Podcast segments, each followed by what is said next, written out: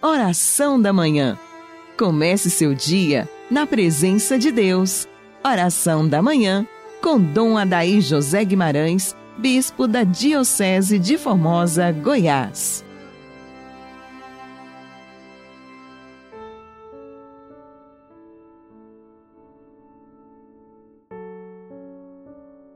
Graças e louvores se deem a todo momento ao Santíssimo e Diviníssimo Sacramento.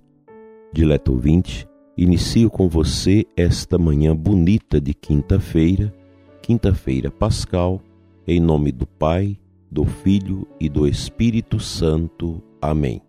Concedei, ó Deus, que vejamos frutificar em toda a nossa vida as graças do mistério pascal que instituístes na vossa misericórdia, por Cristo nosso Senhor.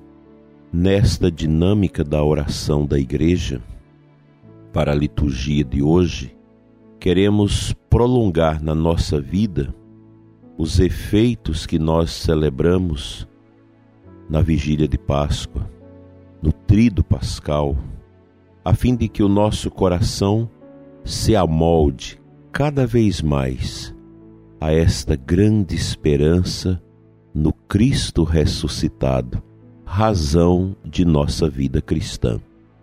A quinta-feira, sempre devotada à Eucaristia, nos traz esta motivação da Igreja para que nós possamos dobrar os nossos joelhos diante do Senhor ressuscitado, vivo e presente na Eucaristia.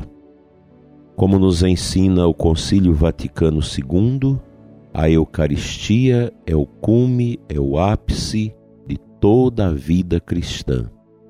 A missa é para nós católicos o epicentro de toda a riqueza da nossa caminhada de igreja na nossa paróquia, na nossa comunidade, na comunidade religiosa, na comunidade de vida, onde as pessoas vivem também comunitariamente, ali o centro é Jesus Eucarístico.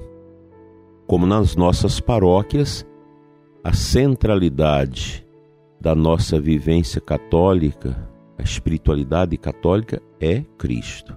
Cristo que se dá no altar, imolando a cada celebração por nós, e se faz presente no tabernáculo do sacrário, onde a hóstia consagrada que é Cristo vivo, em corpo, alma, sangue e divindade, se faz presente. Daí, meu prezado ouvinte, não podemos esquecer que a Eucaristia é uma força também muito especial para cada um de nós nestes tempos cruéis que estamos vivendo em razão do flagelo da peste. A Eucaristia motiva, fortalece o nosso coração, a escuta da palavra, a comunhão, a adoração, abre caminhos de esperança promissores dentro de nós. Nós precisamos da Eucaristia quando São João Paulo II nos presenteou com aquele bonito documento sobre a Eucaristia, em que ele diz que a Igreja vive da Eucaristia, reafirmando todo o ensinamento da nossa Igreja, do magistério da Igreja, da tradição da Igreja, tudo alicerçado na Sagrada Escritura, foi uma grande motivação para todos nós naquela época e esse documento continua muito vivo, muito atual para a nossa meditação. Assim, somos chamados a viver da Eucaristia. A Eucaristia é a nossa força. Daí toda esta preocupação nossa de que as nossas igrejas não deixem de celebrar a Eucaristia. A Eucaristia fortalece a comunidade, renova os vínculos interiores nossos de comunhão com o ressuscitado. A Eucaristia nos impulsiona ao voluntariado, à caridade, à prática da justiça, enfim, à vida familiar conforme a vontade de Deus, e por aí vai.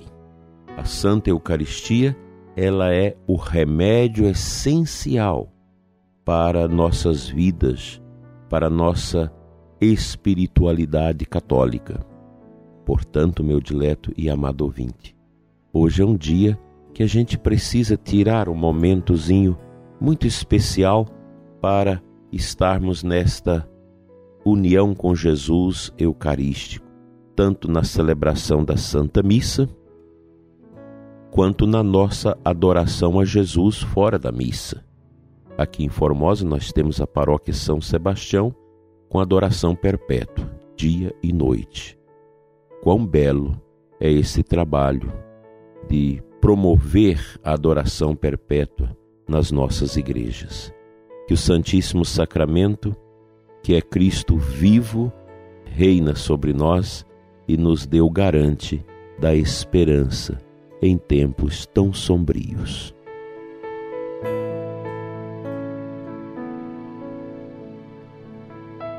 Santo Evangelho da missa desta quinta-feira é João 3, 31, 36. No versículo 35 e 36, nos diz o seguinte: Palavra de Jesus. O Pai ama o Filho e entregou tudo em sua mão. Aquele que acredita no Filho possui a vida eterna. Aquele, porém, que rejeita o Filho não verá a vida, pois a ira de Deus permanece sobre ele. Veja, nosso Senhor Jesus Cristo cria um divisor de águas. Ou cremos ou não cremos.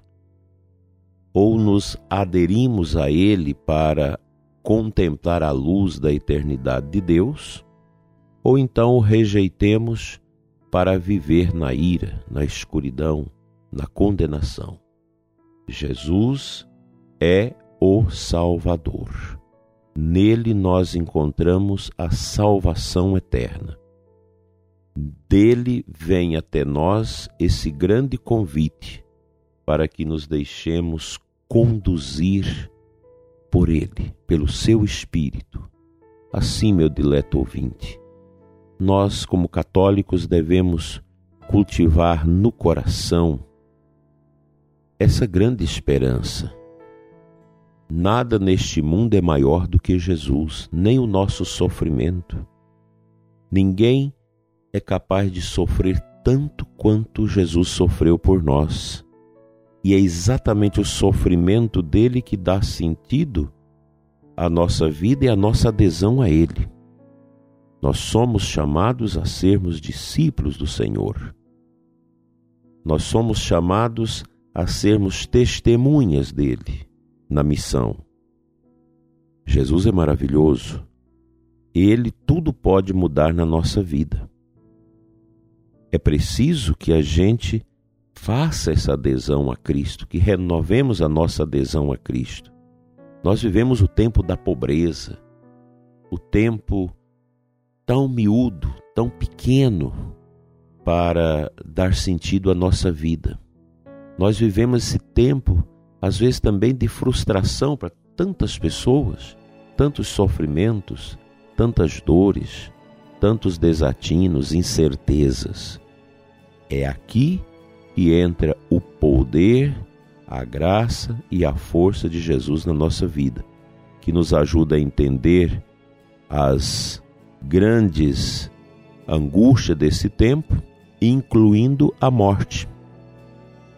Eu tenho recebido muitos testemunhos de pessoas que têm feito uma experiência grandiosa de Deus nesse tempo de peste, inclusive experiências dolorosas de entregar, de sepultar os seus entes queridos, sacerdotes que sepultam seus pais, irmãos, famílias que perdem tantas pessoas. Nós cristãos não perdemos, nós nos despedimos na esperança desse reencontro em Cristo na eternidade. Venceremos tudo pelo poder de Cristo, pelo poder da esperança que move o nosso coração na direção do bem e na direção da luz eterna. Amém.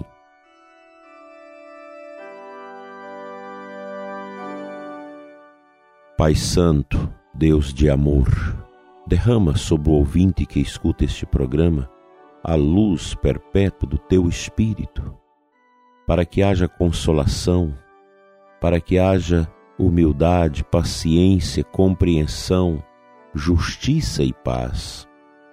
Pai, teu povo sofre. Abençoa o ouvinte do programa Oração da Manhã, que passa também por essas tribulações tão grandes, com diversas dificuldades e provações, como a doença, pessoas em estado crítico de saúde, mortos, dificuldades econômicas, quebradeiras. Quantas dificuldades, Senhor, nós vivemos. Quantas pessoas vítimas também da corrupção que vai entrando nas enervaduras dos poderes da nossa República. Tende misericórdia, Senhor, dos que sofrem, enche o nosso coração de alento de paz e de esperança. Tira a dor, a angústia, o medo, a depressão, o sofrimento. Dai-nos, Senhor, olhos de esperança, de contemplação e de fé. Hoje e sempre. Amém.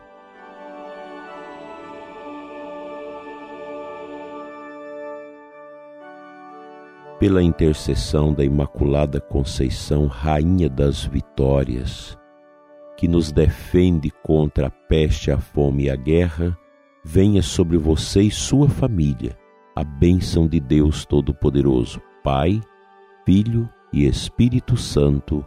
Amém. Uma abençoada quinta-feira para você e até amanhã, se Deus quiser.